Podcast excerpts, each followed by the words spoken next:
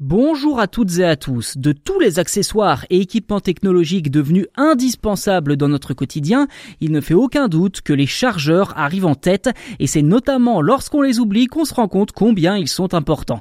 Car je suis sûr que nous sommes nombreux à s'être retrouvés seuls au monde en demandant autour de nous un chargeur pour iPhone quand tout le monde avait un chargeur USB-C et inversement.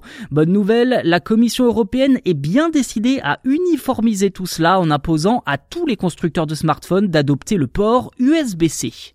Si l'on revient 15 ans en arrière, les constructeurs avaient quasiment tous leur propre port de charge. Autrement dit, impossible de prêter son chargeur à un ami ou à un proche si ce dernier avait un téléphone d'une autre marque. Conséquence, les utilisateurs se retrouvaient rapidement avec plusieurs chargeurs dans les tiroirs, qui au final n'avaient plus aucune utilité une fois le téléphone en fin de vie.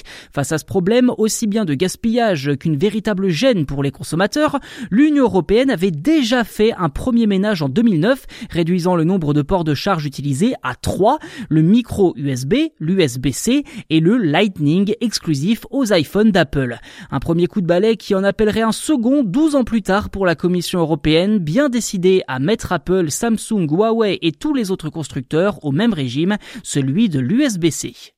Dès cet automne, les membres de la Commission européenne présenteront un projet de loi dont la teneur n'est pas connue pour l'instant, mais qui, comme je vous le disais, aura pour but d'imposer cette norme unique le plus vite possible au sein de l'Union européenne.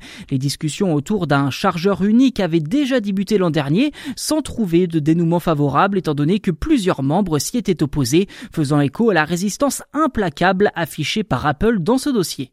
Le GAFAM brandit en effet le drapeau rouge arguant qu'une uniformisation des ports de charge ralentirait l'innovation. Pourtant, force est de constater que ses concurrents se sont déjà préparés à une telle éventualité, à en croire l'adoption fulgurante de l'USB-C ces derniers temps. Et si Apple semble avoir finalement changé d'avis avec l'arrivée de l'USB-C sur le futur iPad Pro et le futur MacBook Air, rien n'a pour l'instant été annoncé pour l'iPhone.